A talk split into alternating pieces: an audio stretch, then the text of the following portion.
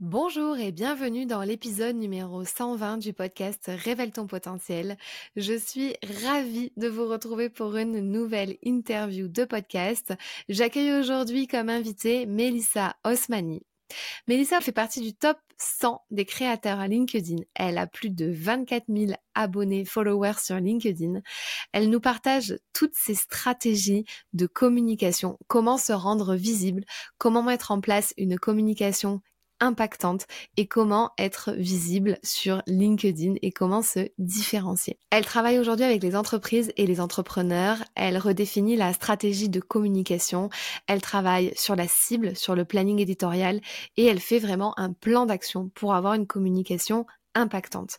Elle a aussi une formation dédiée spécialement à LinkedIn où elle nous partage tous ses secrets pour se rendre visible. Vous allez voir, Melissa est très généreuse dans ses partages. Elle nous a donné le plan d'action concret pour avoir une stratégie de communication efficace. Je vous invite à prendre un papier, un stylo et prendre des notes sur ce podcast parce que je pense que vous allez avoir beaucoup, beaucoup de choses à retenir et à noter de cette interview. Je vous souhaite une très belle écoute avec Melissa. Bienvenue dans le podcast qui t'aide à révéler pleinement ton potentiel. Je suis Fanny L'Esprit, je suis aujourd'hui coach, conférencière et formatrice dans la prise de parole en public. Je n'ai pas toujours fait ça puisque j'étais une ancienne timide et je n'avais pas confiance en moi. J'ai décidé de faire de mes faiblesses finalement une force pour devenir comédienne, professeure de théâtre, coach et formatrice. Ma mission aujourd'hui est d'aider les femmes ambitieuses qui ont un projet, une envie d'entreprendre, à développer leur activité, à révéler toute leur puissance en osant parler d'elles et de leurs offres. Chaque semaine, seule ou avec les personnalités qui m'inspirent, j'aborde des thèmes autour du développement personnel, de l'entrepreneuriat et de la prise de parole. Si le podcast te plaît, je t'invite à le noter 5 étoiles sur la plateforme de ton choix. Cela m'aiderait beaucoup à faire connaître le podcast. Je te souhaite une très belle écoute. Bonjour Mélissa. Salut Fanny. Écoute, je suis ravie de t'avoir sur le podcast euh, Révèle ton potentiel. Merci d'avoir répondu euh, à la positive pour cette invitation. Mais merci à toi pour l'invitation. Toujours très très contente euh, d'enregistrer les podcasts et je suis ravie que tu penses à moi. Donc très contente d'être avec toi aujourd'hui. Oui, alors euh, on va euh, te découvrir euh, dans ce podcast fur et à mesure. Tu vas aussi nous parler d'où tu viens, quel est ton parcours. moi, je, on, verra aussi comment je t'ai découvert. donc c'est ça aussi qui est, qui est très intéressant, c'est la façon dont on découvre des profils aussi de nos jours. justement, ma toute première question pour toi, et tu sais, moi je suis experte dans le pitch. Est-ce que tu peux te pitcher en 30 secondes? Qui es-tu et que fais-tu? Avec plaisir. Alors, je suis Mélissa Osmani, entrepreneuse dans la communication. Je suis spécialisée en stratégie de com. J'accompagne aujourd'hui les entrepreneurs et les entreprises à avoir euh, de la visibilité, des clients, une image de marque euh, grâce à leur communication, surtout sur les réseaux sociaux. Et mon terrain de jeu préféré, c'est LinkedIn, qui est aussi pour moi devenu mon canal d'acquisition principal. Et donc, euh, j'accompagne les entreprises à atteindre les mêmes résultats. Ok, trop cool. Euh, super, on va aller plus en profondeur euh, dans ton parcours. Mais avant ça, j'ai quelques petites questions pour apprendre à te connaître un peu plus. C'est des petites questions, euh, bon, un peu marrantes, qui sortent un peu, voilà, de l'ordinaire, mais voilà, ça permet de donner le ton sur qui tu es, ta personnalité. Si je te donnais 10 millions d'euros sur ton compte en banque personnel maintenant, qu'est-ce que tu ferais avec? Comment tu répartirais cet argent? Alors déjà, je pense que je partirais en vacances pour réfléchir oh, voilà, réfléchir euh, sur une île euh, un peu loin de, de, du business, tu vois, pour pour me poser.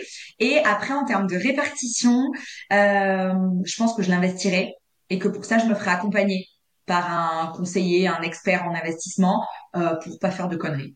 Ok, et donc les investissements, tu penses que tu voudrais faire quoi? T'es plus branché quoi comme investissement, toi? Aujourd'hui, ce vers quoi je tends le plus, c'est l'immobilier.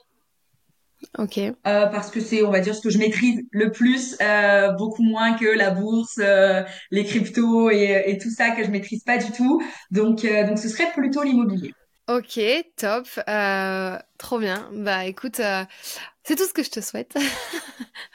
Et euh, alors ensuite, ma deuxième question pour apprendre à se connaître un peu plus, c'est est-ce que tu as eu des mentors au début qui t'ont inspiré, des personnes comme ça qui t'ont peut-être un peu aidé à te lancer, euh, surtout notamment sur les réseaux sociaux aussi, mais ou lancer ta société, des gens comme ça qui t'inspirent, auxquels tu penses souvent, ou euh, ça peut être aussi une citation, mais quelque chose comme ça qui t'a poussé? Euh, j'ai pas eu vraiment de mentor en tant que tel, comme on peut vraiment, euh, le, tu vois, comme on peut entendre la définition de mentor. Euh, après, en termes d'inspiration, euh, j'ai Caroline Mignot, moi, qui m'a beaucoup inspirée sur LinkedIn quand je me suis lancée. Elle fait partie des personnes que j'ai euh, que j'ai suivies euh, dès mes débuts. Et, euh, et, ce qui est très drôle, c'est que du coup aujourd'hui, on, on, se connaît bien et j'ai enregistré dans son podcast et voilà, on a déjà fait des, des choses ensemble. Donc donc c'était un peu la consécration. mais ouais, il y a plus des personnes que je regarde, que j'ai regardé un peu de loin, tu vois, enfin de près plutôt, que j'ai regardé de près quand je me suis lancée sur sur LinkedIn notamment. Euh, que de vraiment mentor en tant que tel. En revanche, euh, ce que moi j'ai fait et que je fais encore aujourd'hui, je me suis entourée de business partners, donc de personnes qui partagent la même réalité que moi, qui sont à peu près au même niveau de leur business et euh, on se tire vers le haut, on se partage nos objectifs, les coulisses de notre business. Donc ça, ça m'a beaucoup aidé au début, ça m'aide encore beaucoup aujourd'hui d'être entourée. Parce qu'une des choses qui me faisait le plus peur quand je me suis lancée, c'était la solitude. Et donc j'ai vite remédié à cela en me créant un entourage professionnel et du coup avec des business partners plus que des mentors. Trop trop bien. Euh, et toi, tu t'es lancé quand du coup euh, à ton compte? Ça fait un petit peu plus de deux ans. Ok. Du coup, euh, ouais, j'aimerais bien que tu reviennes sur ton parcours comment t'en es arrivé là aujourd'hui? Euh, Comment ça se fait aussi que tu as décidé de faire de la création de contenu euh, par le biais de LinkedIn aussi? Euh, Comment t'en es arrivé là? Qu'est-ce que tu faisais avant et qu'est-ce qui a été le shift et le déclic chez toi, sans peut-être rentrer dans tout ton parcours, mais plutôt dans les grandes lignes?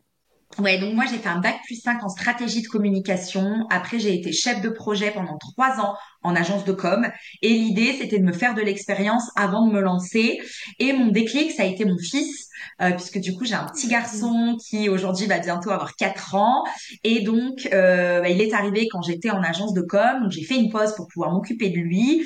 Et à la fin de ma pause euh, ça a été euh, voilà mon déclic. Je me suis dit je me lance parce que mon rythme en agence m'aurait très peu permis de profiter de lui euh, j'avais un rythme très intense et, et comme l'idée de toute façon c'était de finir par me lancer, là ça a été mon déclic et je me suis dit allez feu. Donc euh, quand je me suis lancée, euh, mon, fils avait, il n'avait pas encore un an et demi.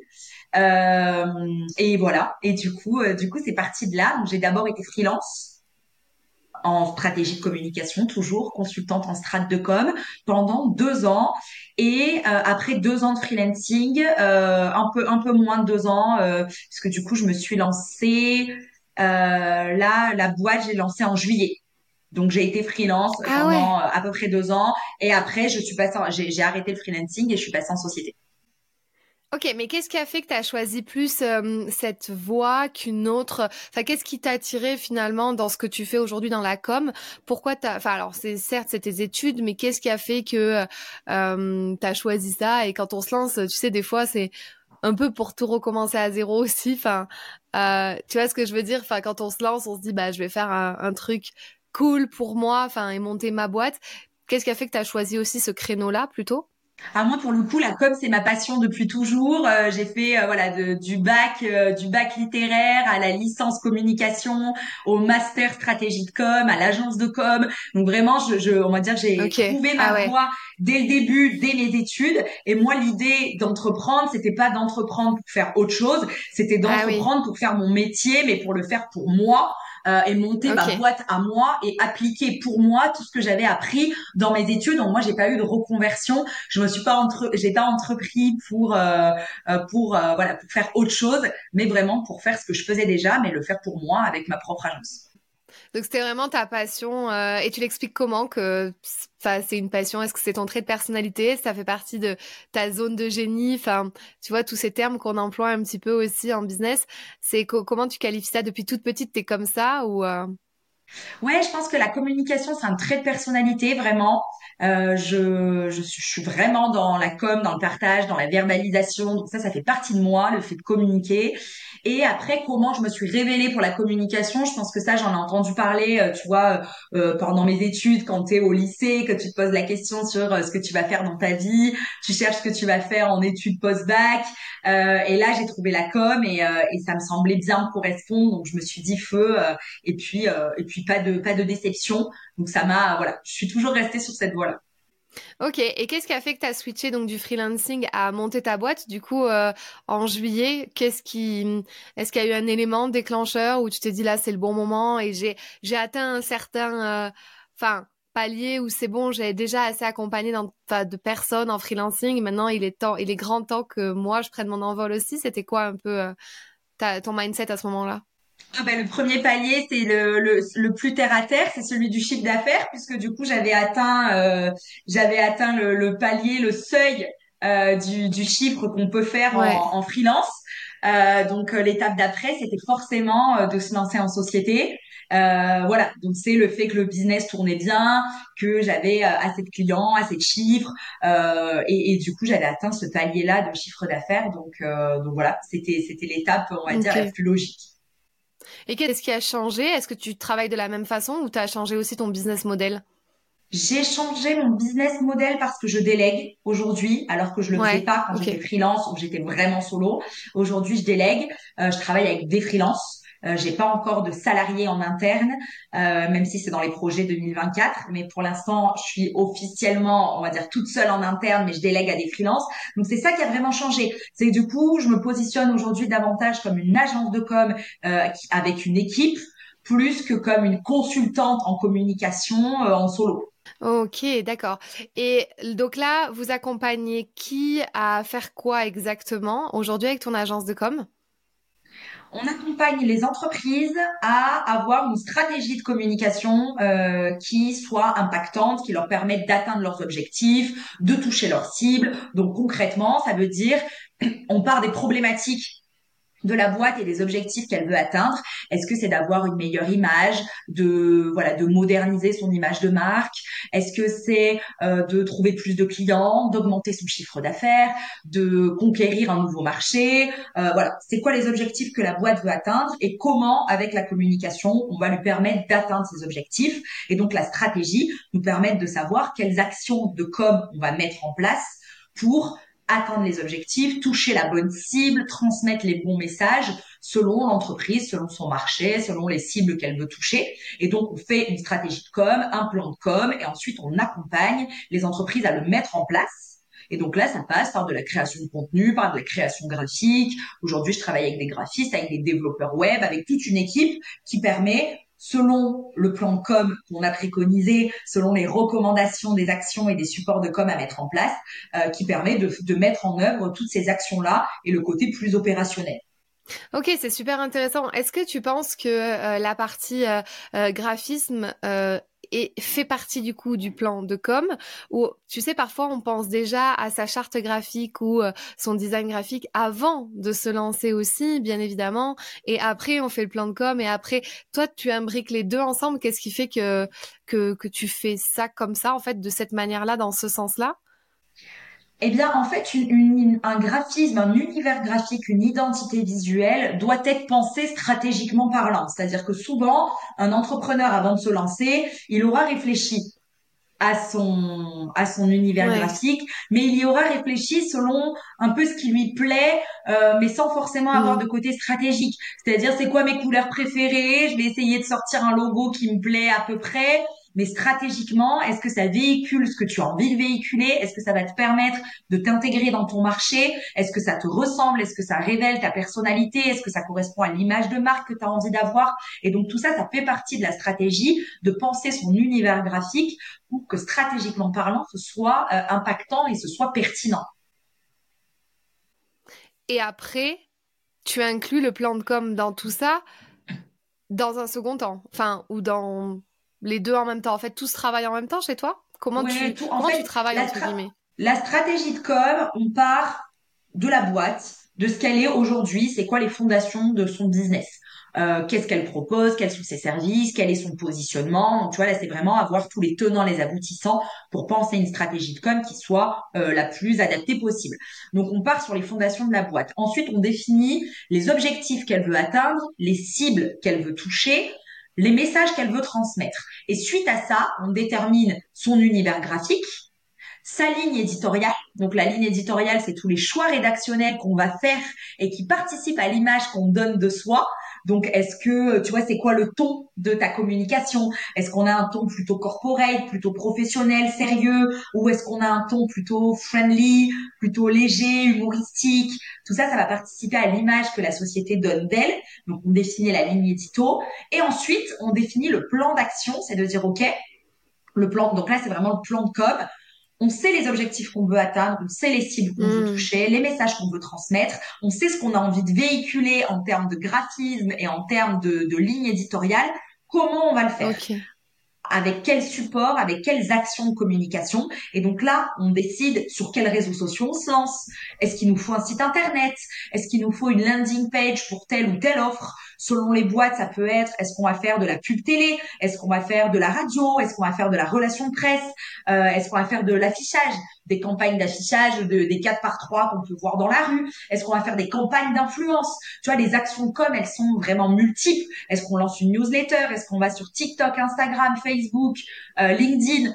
Et, ce, et selon ce qu'on décide, après, on a un plan d'action, on a une stratégie pour chaque canal.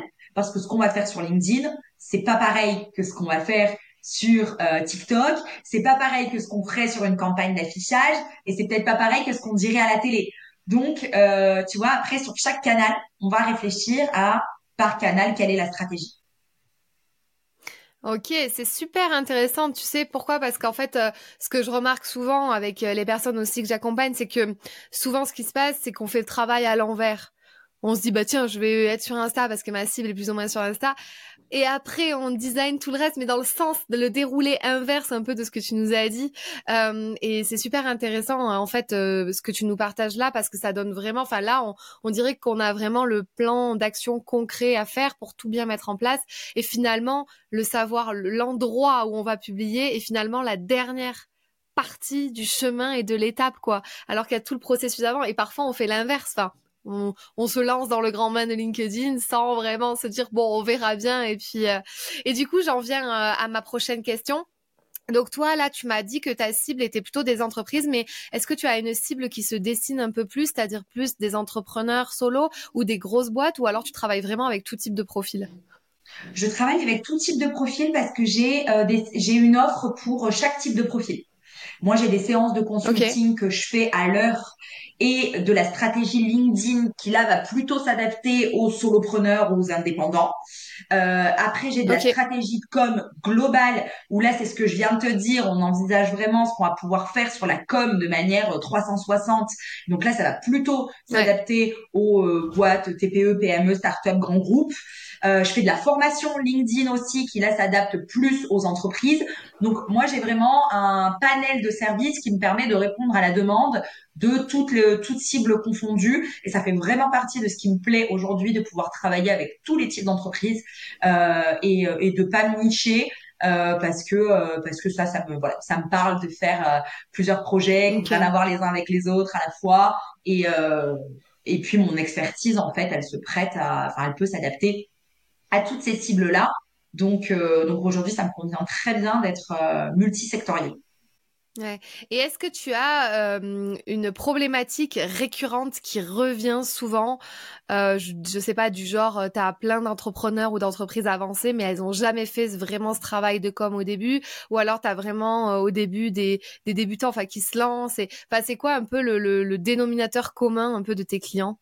Il y en a deux, on va dire il y en a deux. Il y a ceux qui font cette étape-là, ceux qui font ce travail-là avant de se lancer, parce qu'ils ont déjà conscience de l'importance de la stratégie pour avoir des résultats euh, optimales avant même de se lancer.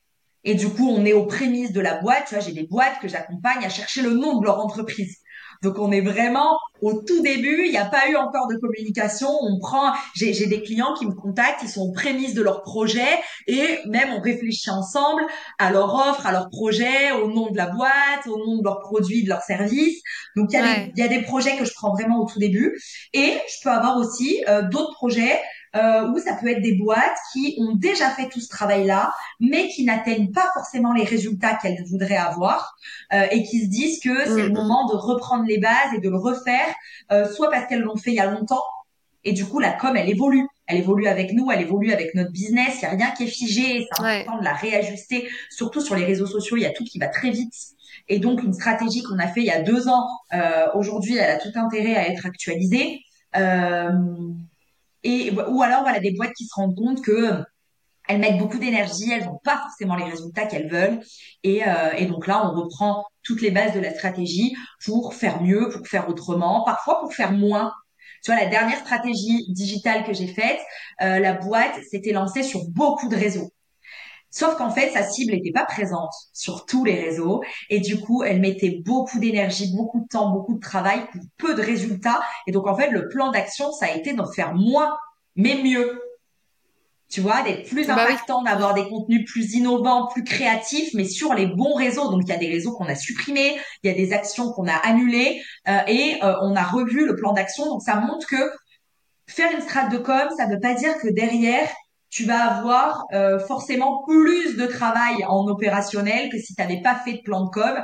Parce qu'en fait, au contraire, on peut. Euh, l'idée, c'est de euh, d'être plus impactant et c'est pas de se lancer partout. Moi, je suis de l'école de dire qu'il vaut mieux être très bon sur un réseau et réussir à atteindre ses objectifs que d'être moyen partout. Et souvent, selon les ressources qu'on a en interne, si on se lance sur tous les réseaux, on est forcément moyen partout. Parce qu'en vrai, se lancer sur, les, sur tous les réseaux, ça voudrait dire avoir un community manager pour chaque réseau social, ce qui est rarement le cas dans les entreprises. Voilà. Donc, faire les bons choix, c'est aussi ça la stratégie de com. Ouais. D'accord. Et du coup, alors, ben, on va aller, euh, on va aller sur LinkedIn du coup parce que tu vois la vague euh, de LinkedIn ces dernières années où tout le monde pense qu'il faut être sur ce réseau. Est-ce que toi, tu penses que c'est pas adapté à tout le monde? Euh, Vraiment, à quel profil c'est adapté? Et qu'est-ce que tu penses aussi de, de, de l'émergence comme ça de LinkedIn et de tous les posts euh, ces, ces derniers temps, ces dernières années? Alors, je pense que ce réseau a un potentiel incroyable et qu'il y a très peu de profils pour lesquels ce n'est pas adapté. C'est un réseau social aujourd'hui qui est davantage B2B. Donc, on va toucher oui. Majoritairement, si on veut travailler euh, dans, dans le B2B, donc de professionnel à professionnel, euh, mais il s'élargit quand même de plus en plus au B2C. Et donc aujourd'hui, je pense qu'il va y avoir de moins en moins de profils pour lesquels LinkedIn ne sera pas pertinent.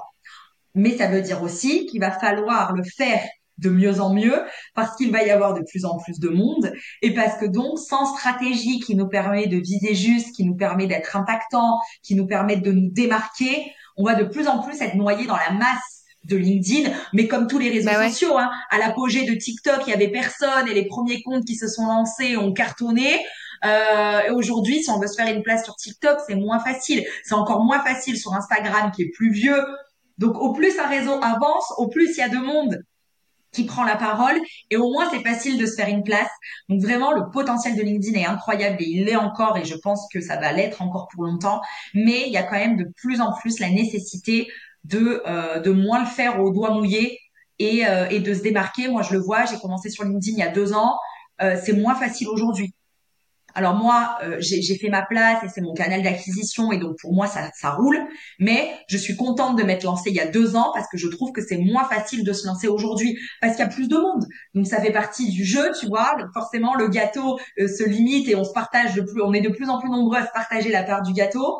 Euh, donc voilà, aujourd'hui il y a la nécessité vraiment d'avoir une stratégie et de se démarquer euh, d'avoir un personal branding, de, faire les choses correctement, alors que peut-être il y a euh, trois 4 ans, on pouvait se lancer un peu euh, au doigt mouillé, au pifomètre et on verra bien. Et comme il n'y avait pas grand monde, bah, il y avait moyen de se faire une place.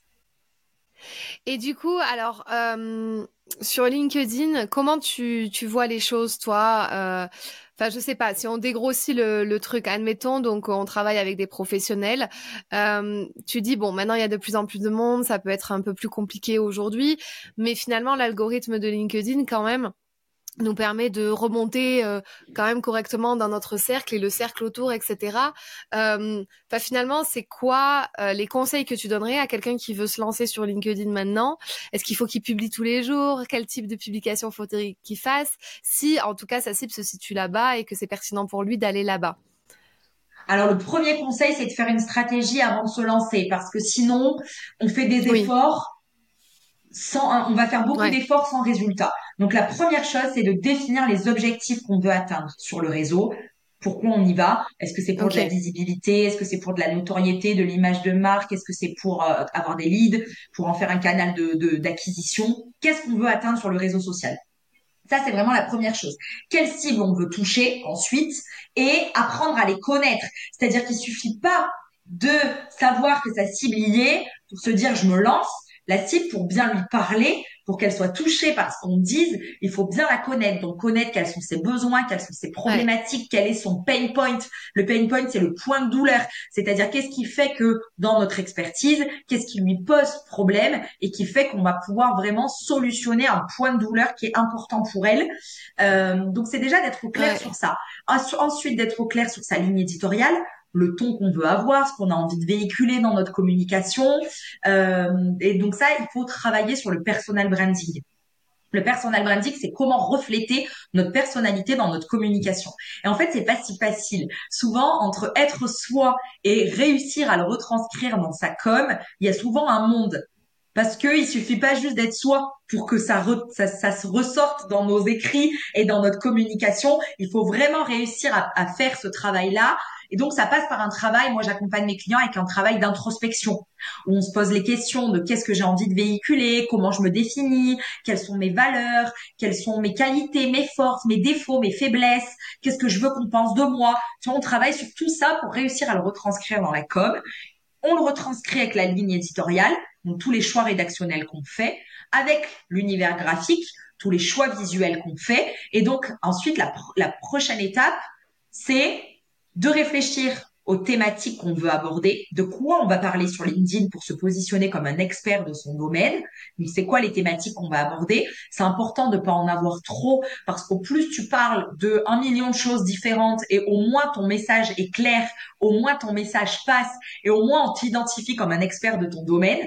Donc, d'avoir des gros piliers de contenu et de pas trop s'éparpiller et étape d'après, passer à l'action en optimisant ton profil avoir un profil qui soit vraiment pensé comme une page de vente et pas du tout comme un CV comme on pouvait le faire il y a quelques années. Avoir un profil qui soit pensé comme une page de vente, qui soit bien optimisé, de la bannière au titre, au texte info, vraiment tout le profil qui soit bien pensé comme si tu faisais une landing page.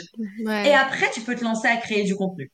Donc, il y a pas mal d'étapes avant de passer à la rédac de poste euh, si tu veux avoir des résultats rapides et si tu veux pas t'épuiser. Il y a d'autres personnes qui se disent je vais rédiger, je vais tester et on verra euh, test and learn et advienne que pourra. Mais quand même, par expérience, je vois bien que ça prend mm. beaucoup plus de temps que si on fait les choses de façon stratégique. Ok, ouais. Et du coup, bah forcément, si tu fais tout ce travail en amont, les posts que tu vas rédiger seront beaucoup plus directement impactants. Mais qu'est-ce qui fait qu'un post euh, se démarque d'un autre? Pour toi, est-ce qu'il y a des facteurs sur LinkedIn qui euh, expliquent ça, en fait, qui expliquent que tu as 300 likes et, euh, et 200 commentaires sur un post et sur un autre où tu fais 20 euh, likes et 2 commentaires, quoi?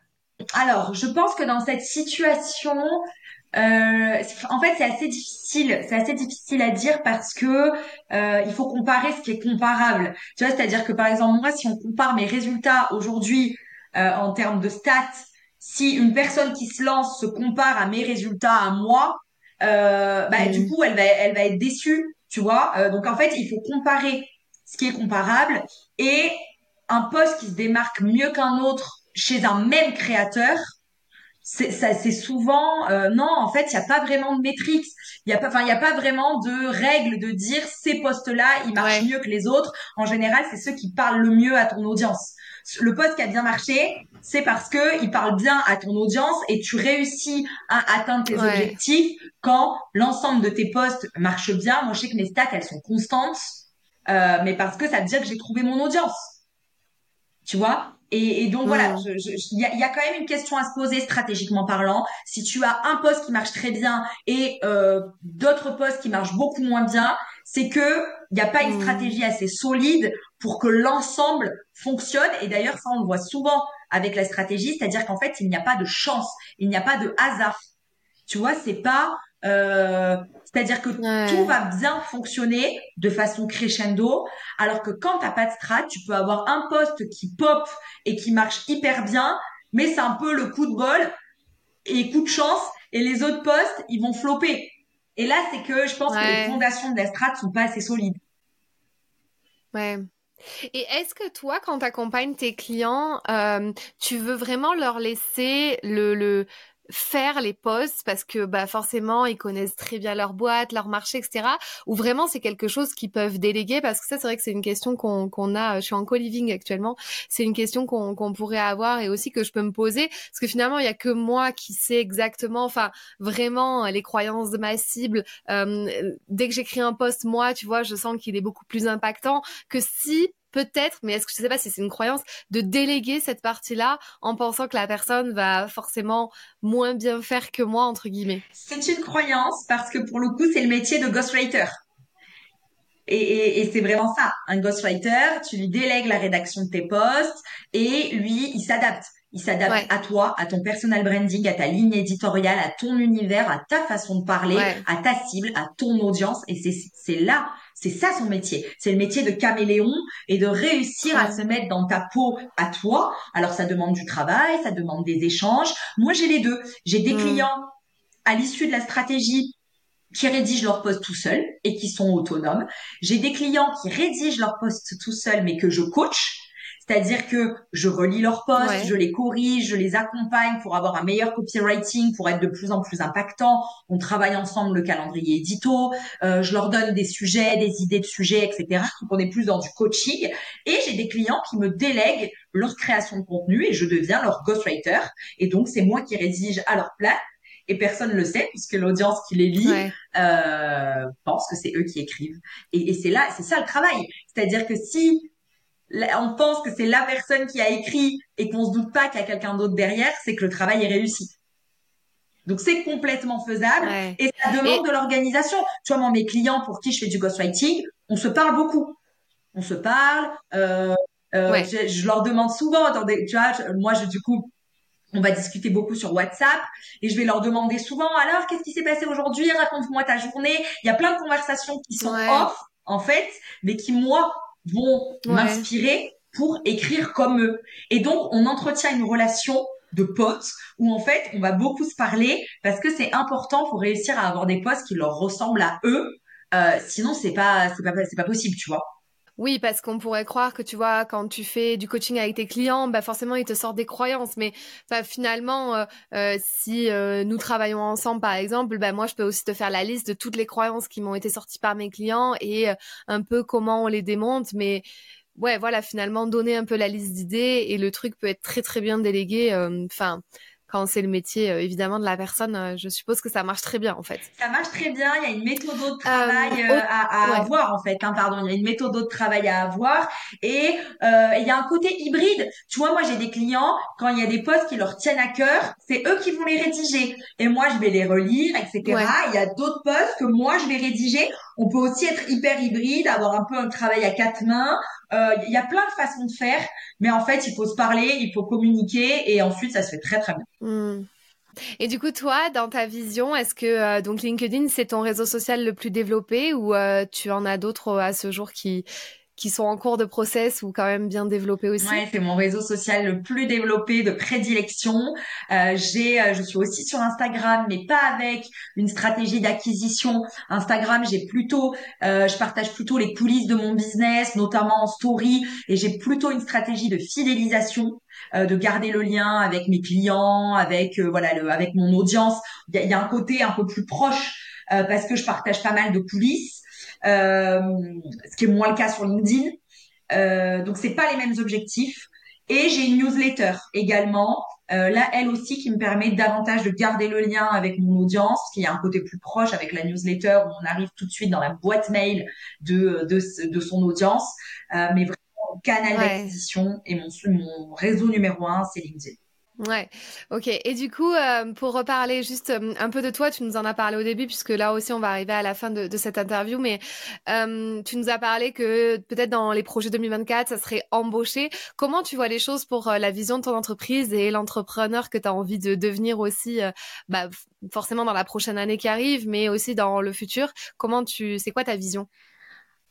Question très intéressante parce que c'est le sujet du moment, forcément, en préparant 2024. Euh, j'ai d'ailleurs un, un CEO Day qui est prévu la semaine prochaine où je vais vraiment passer la journée à bosser sur mon business, sur la vision, sur les objectifs, la stratégie de 2024. Donc, c'est pas tout prêt encore, mais dans l'idée, euh, bah, j'ai prévu de continuer de me développer, j'ai prévu de monter une équipe, puisque là, le fait de travailler avec des freelances, ça m'a montré que je prends beaucoup de plaisir à manager, à avoir des gens avec qui je collabore, à bosser en intelligence collective. Euh, donc euh, je voilà, ça m'a confirmé ça. Et, et, je pense que j'ai envie de le concrétiser avec une personne en interne dans la boîte. Euh, donc ça sera sûrement courant 2024. Euh, je, je mets pas la, la charrue avant les bœufs, mais mais voilà, je pense que ça se fera dans l'année. Et puis l'idée, c'est aussi pour moi de me détacher de plus en plus de l'opérationnel et de me positionner de plus en plus comme une chef d'entreprise euh, qui bosse sur son business et pas que dans son business. Euh, parce que forcément, quand tu es solo pendant deux ans, ben en fait, tu es au four et au moulin et tu es sur tous les fronts, tu fais absolument tout dans ton biz. Donc là, l'idée, c'est d'avoir des personnes sur qui compter, de pouvoir m'entourer, bien m'entourer euh, et de, de plus être partout en fait, de plus être partout et de se positionner vraiment en agence euh, avec une équipe qui avance ensemble et avec euh, j'ai envie aussi de profiter des expertises euh, d'autres personnes euh, et de plus rester toute seule dans mon coin à essayer d'apprendre à tout faire par moi-même. mais de profiter des compétences, des expertises, des expériences d'autres personnes qui vont pouvoir m'apporter plein de choses. moi, j'ai plein de choses à apporter aussi, donc voilà, là, je, je, suis dans cette dans cette vision-là de grandir et de m'entourer. Ouais. Et euh, tu disais, est-ce que toi, tu es du genre à quand même lâcher les choses euh, rapidement ou c'est un peu dur pour toi? Je sais que pour certains entrepreneurs, c'est un peu dur, cette espèce de contrôle, de, de garder la main sur tout parce que bah, c'est mieux fait euh, par soi-même que par les autres. Enfin, comment, comment tu te situes, toi? C'est un peu dur. Et je pense que c'est une bonne nouvelle. C'est-à-dire, en fait, je pense que c'est dur parce que parce qu'une boîte, c'est notre bébé. Tu vois, si c'est pas dur, euh, c'est peut-être qu'on, enfin, je me dis le fait que ce soit dur, c'est qu'on a un attachement en fait à notre société, à nos clients. Moi, j'ai envie que mes clients soient satisfaits. Euh, j'ai envie de donner toujours le, le maximum, euh, tu vois, de d'être voilà la, la, meilleure version de ce que je peux donner. Et du coup, forcément, quand tu délègues à quelqu'un, tu vas moins maîtriser la qualité, tu vas moins maîtriser le rendu. Tu donc euh, forcément, tu vois, vu que, vu que le fait de faire le mieux possible, avec le plus de qualité possible, ça me tient à cœur et c'est important. Du coup, c'est difficile de déléguer, mais c'est pas pour ça que je le fais pas. Tu vois, c'est-à-dire c'est dur, euh, c'est des steps mm. à passer, et euh, mais mais il faut voilà, je le fais quand même, mais c'est pas c'est pas pour ça que c'est facile. Mmh, ouais. Est-ce que tu as des challenges, toi, enfin personnels dans ta dans ta vie d'entrepreneur Tu dis que tu es un peu sur tous les fronts et tout. Euh, qu'est-ce qui qu'est-ce qui te challenge le plus? Est-ce qu'il y a une partie que t'aimes pas faire mais que tu fais quand même? Enfin, des petites choses comme ça qui qui te dérangent euh, dans ta vie d'entrepreneur? Ou qui sont challengeantes. Qui sont challengeantes, il y en a tout le temps. En fait, toutes les sorties de zone de confort sont challengeantes. Hein. Dès que tu fais un truc que t'as jamais fait, euh, c'est un challenge tu vois donc un client plus gros que d'habitude une mission plus importante euh, ça ça va être un challenge. Une prise de parole c'est toujours un challenge. Euh, ça pour le coup je trouve que la prise de parole c'est le truc. T'as beau en avoir fait ça reste toujours un challenge. Parce que c'est jamais le même contexte, c'est jamais le même public, euh, c'est pas toujours le même sujet. Donc ça, la prise de parole, ça reste toujours très challengeant et j'aime beaucoup. Mais ça me challenge quand même. Euh, voilà, la, formation, c'est un challenge quand t'as quand t'as du un groupe devant toi, t'as du monde. Tu vois là, j'ai fait une formation à Madrid euh, pour un réseau d'experts comptables que j'ai formé à se lancer sur LinkedIn.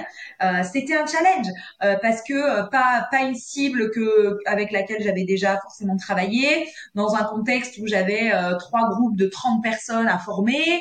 même si c'est ton sujet, le contexte fait que c'est un challenge. Mais ça, j'adore. Moi, d'ailleurs, c'est une grosse métrique. C'est-à-dire qu'à la fin du mois, mm. je fais le récap sur ce qui s'est passé. Et justement, je fais le récap sur qu'est-ce qui m'a challengé. Et je suis pas satisfaite si je n'ai pas été assez challengée parce que je me dis ça veut dire que je me suis trop reposée sur mes acquis. Je suis trop restée dans ma zone de confort et je suis pas je suis pas allée plus loin. Tu vois, qu'est-ce qui t'a challengé Bah voilà, s'il y a rien eu dans le mois, euh, je vais redoubler de challenge le mois d'après parce que le challenge pour moi c'est synonyme d'avancer. Et en fait, si tu te challenges pas, il, bah tu, il y a un moment où tu stagnes. Et euh, toi, tu t'es, assez organisé quand même comme personne parce que ce jour-là où tu fais le point pour savoir si tu t'es challengé et tout, vraiment, tu gardes le truc, t'arrives ou t'es quelqu'un qui peut partir aussi un peu, enfin, qui a du mal peut-être à s'organiser ou qui est quand même assez carré sur les trucs. Je sais que c'est un peu le deal aussi des entrepreneurs euh, de vraiment euh, bien garder le ouais, moi, je suis organisée, mais parce que j'ai pas trop le choix. Euh, j'ai un petit garçon que dont je, enfin, je, suis maman solo. Euh, j'ai donc j'ai mon mmh. agence de com, j'ai aussi d'autres mmh business, parce que je suis associée euh, avec avec deux personnes sur d'autres business. Euh, donc l'organisation, elle est vraiment essentielle pour réussir à euh, voilà à, mettre les, tu vois, à tout, bien cadrer. Sinon, impossible de tout faire.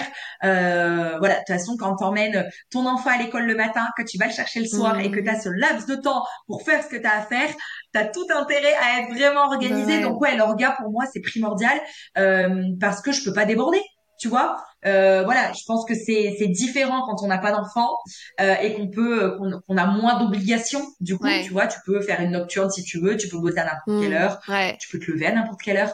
Là c'est moins le cas donc l'orga elle est vraiment essentielle. Et en plus de ça euh, elle me permet d'atteindre mes objectifs. Je trouve que sans organisation et quand on est un peu trop au fil de l'eau ouais. bah, finalement si t'as pas de tu vois si t'as pas de plan de route tu sais pas trop où tu vas en fait Ouais, c'est ça. Mmh, ouais, ouais, ouais, tout à fait d'accord. Bah écoute, euh, franchement, merci beaucoup. Là, j'ai l'impression qu'on a eu euh, vraiment beaucoup de valeur euh, de ta part, de belles, de beaux partages, de belles choses qui nous ont été partagées ici. merci infiniment. J'ai une question pour toi. Est-ce que tu penses que tu as révélé pleinement ton potentiel à l'heure actuelle? Dans le sens que tu as envie, en fait. Et pareil, je pense que c'est une bonne nouvelle parce que euh, ben, parce que ça veut dire qu'il y a encore plein de choses à faire. En fait, tu vois, j'aurais tendance à me dire si j'ai révélé tout mon potentiel, c'est quoi l'après? C'est quoi l'après? Et moi, je pense qu'on peut toujours s'améliorer, on peut toujours faire mieux, on peut, on, et puis on évolue. Donc en fait, notre potentiel, euh, révéler notre révéler notre plein potentiel, c'est quoi? Tu vois, euh, je, c'est-à-dire qu'aujourd'hui, je, je, suis moins bonne que ce que je serais dans six mois, mais je suis meilleure que ce que j'étais il y a six mois parce que j'apprends, parce que j'évolue, parce que mon expertise, mon expérience euh, s'améliore, parce que je rencontre des personnes qui sur mon chemin m'apprennent des choses, parce que je vis de nouvelles expériences. Donc non, j'ai pas révélé mon plein mon plein potentiel, mais tant mieux parce que ça veut dire qu'il y a encore plein plein de choses à faire. Et je pense que je l'aurais jamais révélé en fait euh, en plein je, je partage euh, aussi, mais c'est vrai que cette question est interprétée de la façon dont on souhaite. Tu sais, des fois, il y en a qui me disent des pourcentages, qui me disent sur une échelle de 1 à 10. Donc, euh, donc c'est pour ça que c'est, c'est bien de savoir, c'est marrant de savoir un peu euh, où chacun se situe. Et du coup, dis-nous, Mélissa, comment on peut travailler avec toi et où est-ce qu'on peut te retrouver? On a compris que sur LinkedIn, tu étais là et visible et présente, mais comment on peut travailler avec toi aujourd'hui? Travailler avec moi, euh, je propose des séances de consulting à l'heure. Et donc là, j'ai un site internet euh, qui est lié à mon Calendly sur lequel vous pouvez réserver votre, votre séance et on passe une heure ensemble et en une heure, je réponds à vos problématiques business, je vous donne des conseils personnalisés, des recommandations. Ça peut être LinkedIn ou autre, euh, mais l'idée c'est d'avoir euh, d'appeler ta pote de la com et qu'en une heure on résolve tout ce qui peut te poser souci dans ta communication. donc ça c'est pour les consultings. Pour ce qui est plutôt des stratégies LinkedIn, des stratégies de com global et de la formation, Euh, je vous accueille avec grand plaisir dans mes messages privés LinkedIn. C'est là que tout se passe. Donc vous pouvez me voilà m'écrire avec plaisir, euh, me parler de votre besoin et, euh, et on s'appelle pour pour en discuter plus en détail et pour que je vous explique de façon plus personnalisée comment je peux vous aider à mettre du soleil dans votre com. Ok, super. De toute façon, je mettrai tes liens dans la description du podcast. Donc, allez la retrouver sur LinkedIn. Merci beaucoup pour euh, ton temps et pour euh, cet échange de qualité. Merci, à Merci toi, infiniment. pour l'invitation. Toujours un plaisir. Et, euh, et, je suis ravie que, que ça t'ait plu et que tu aies eu la valeur que tu venais chercher. Donc, je te remercie. Si ce podcast t'a plu, je t'invite à t'abonner ou à mettre 5 étoiles ou un like. Et tu peux aussi le partager à tes amis. Tu peux me retrouver sur tous les réseaux sociaux sous le nom de Fanny l'Esprit Coach. Si tu as des questions ou des sujets que tu aimerais que j'aborde, n'hésite pas à m'écrire. À très vite dans un tout nouveau podcast.